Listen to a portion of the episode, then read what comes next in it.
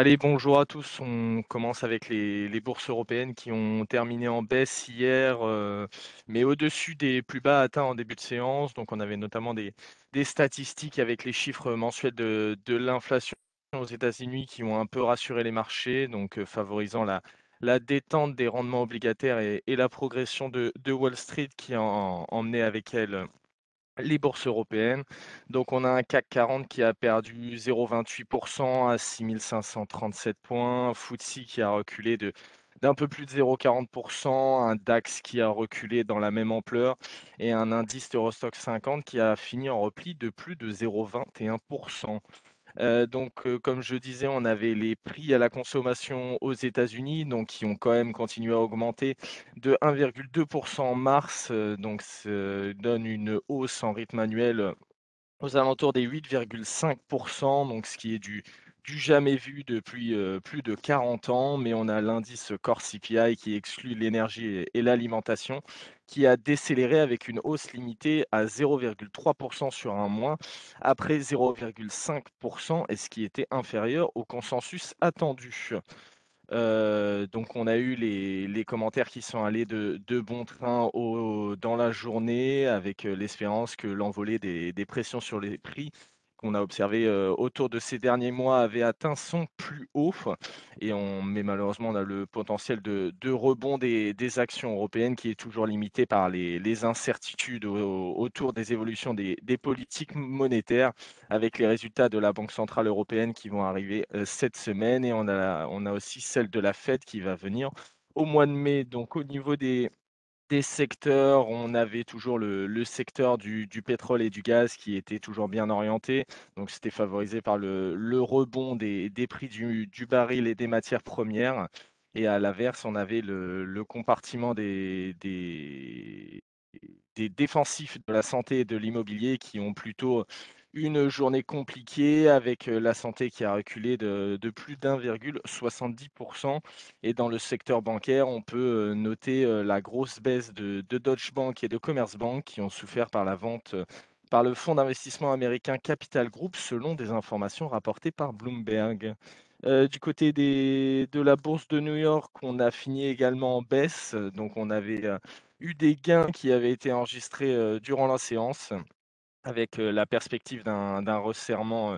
imminent de la politique, fédérale, heu, monét enfin oui, voilà, de la politique monétaire de la réserve fédérale, voilà, qui a a profité au rendement obligataire. Donc on a quand même un indice Dow Jones qui a cédé 0,26% un S&P qui a perdu 0,34% et un Nasdaq qui, de son côté, a perdu 0,30 donc, dans le sillage des publications des données économiques qui sont ressorties, conformes aux attentes. On a les 3, hem, on a les 3 principaux indices qui ont enregistré des gains solides en début de séance, avec le dans le sillage de la détente des rendements obligataires. Mais on a la perspective d'un resserrement de la politique monétaire de la réserve fédérale le mois prochain qui a de nouveau pesé et ce qui a fait que les les indices ont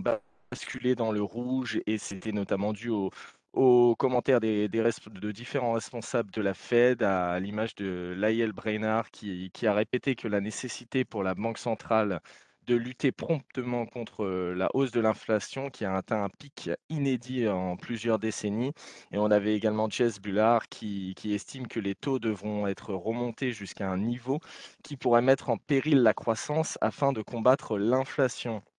Donc du côté des secteurs, on était, pareil que qu'en Europe avec les pétrolières qui étaient plutôt très bien orientées et de l'autre côté, on avait, heu, quelques différences au niveau de de la tech avec, heu, Meta qui a perdu par exemple 1 De l'autre côté, on a Apple qui a progressé, heu, de 1% et on a également les les semis qui étaient plutôt orientés à la baisse. Du côté du marché asiatique ce matin, on a le Japon qui a bien progressé et qui était tiré notamment par les les valeurs technologiques, donc qui a progressé de de plus de 1,93 et à l'inverse, on avait les les bourses, en Chine, avec Hong Kong qui progressait de plus 0,7 et la le CSI 300 qui progressait de de plus de 0,1 Et donc, on avait notamment les chiffres sur le commerce qui sont ressortis inférieurs, notamment au niveau des importations qui ressort à -0,1 contre un consensus qui l'attendait à +8 et on peut noter la bonne séance pour TSMC qui a progressé de plus de 3% et qui publiera ses résultats demain avant l'ouverture. Au niveau de la micro ce matin, on avait notamment LVMH qui publiait ses résultats hier. Donc sur le T1, on a un chiffre d'affaires qui est ressorti à, à 18 milliards, donc largement au-dessus du, du consensus, avec une croissance organique du groupe qui est ressortie à plus 23%, contre un consensus qui l'attendait à plus 17%. Donc ça a été tiré notamment par sa division euh, mode et maroquinerie qui est sortie à plus 30% de, de progression, la division cosmétique à plus 17 et les vins et spiritueux qui est ressorti un, peu plus en retrait à plus 2%, qui était impacté par des problèmes d'approvisionnement notamment. On a le groupe qui a communiqué sur mars son activité euh, qui, euh, qui en Chine a été affectée par les mesures sanitaires et de confinement. Et il a également indiqué se dire à la fois vigilant et confiant face au contexte géopolitique et à une situation sanitaire encore perturbée. On avait également sur Renault le projet de scission des activités électriques du groupe pardon, qui vise à leur donner une meilleure visibilité et pourrait s'accompagner d'une cotation à part qui a été déclarée hier par le directeur général. Et on avait sur Stellantis qui a annoncé aujourd'hui son intention de, regrouper ses activités de services financiers en Chine au sein d'une société de financement automobile dont il serait l'unique actionnaire. Je laisse la parole à Nantes pour les mid.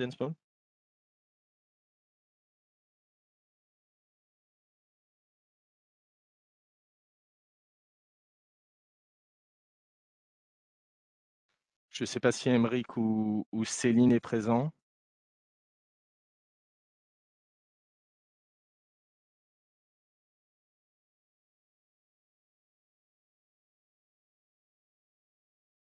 Je vais enchaîner, avec, bon, je vais pouvoir enchaîner avec les taux. Donc on a un 10 ans US qui repart à la hausse, ce matin, donc qui se traite après, la baisse enregistrée hier au-dessus des des 2,76% et on a également le le 10 ans allemand et français qui repart en en forte hausse, ce matin, avec un 10 ans allemand qui se traite autour des des 0,8450 et un 10 ans français autour des 1,35.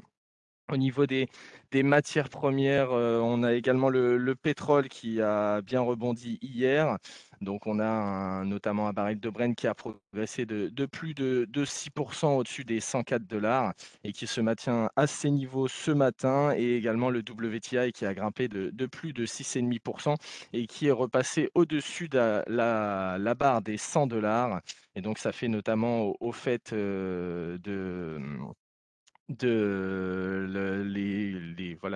les matières premières, ont été galvanisées par la l'allègement des mesures anti-Covid en en Chine, ce qui pourrait soutenir la demande, tandis que l'OPEP a prévenu qu'elle ne pourrait pas compenser l'offre russe. Du côté des recommandations brokers ce matin, on en a plusieurs qui impactent les les valeurs du comité. On a notamment sur L'Oréal, on a JP qui conserve son opinion positive sur le titre avec une recommandation toujours à l'achat et un objectif de cours qui demeure inchangé à 435 euros. Sur Vinci, on a JP également qui conserve son,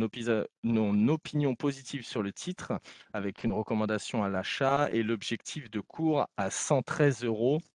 Sur BNP, on a Morgan Stanley qui abaisse sa target price à 68 euros. Et sur Crédit Agricole, toujours Morgan Stanley qui passe de pondération en ligne à sous-pondéré en visant 11,50 euros. Sur Adyen, on a Alpha Value qui reste à accumuler avec un objectif relevé de 2003 à 2031 euros. Et sur Sartorius, on a Berenberg qui passe de conserver à acheter en visant 490 euros. Du côté des statistiques attendues aujourd'hui, on aura les prix à la production aux US à 14:30 et on aura les stocks de pétrole brut à 16:30 et on aura également les publications de BlackRock et de JP Morgan qui devraient, intervenir avant l'ouverture aux US. Je laisse la parole à Lionel pour l'analyse technique. Oui, bonjour. peu de changements ce matin, puisqu'en préouverture, sur le CAC, on se situe euh, quasiment sur le niveau de la clôture d'hier. On surveillera toujours en première résistance, heu, la moyenne mobile 10 jours baissière qui se rapproche des 6 600 points. Heu, donc tant qu'on est en sous en dessous, on est toujours dans une phase, corrective. Si on devait réussir à la franchir en clôture, on pourrait être dans une phase de, mmh, retracement de la baisse à ce moment-là qu'on aurait fait entre le pic du 29 mars et le plus bas qu'on aura fait entre-temps. Mais pour le moment, on surveille cette, moyenne mobile 10 jours baissière à l'approche des 6 600 points.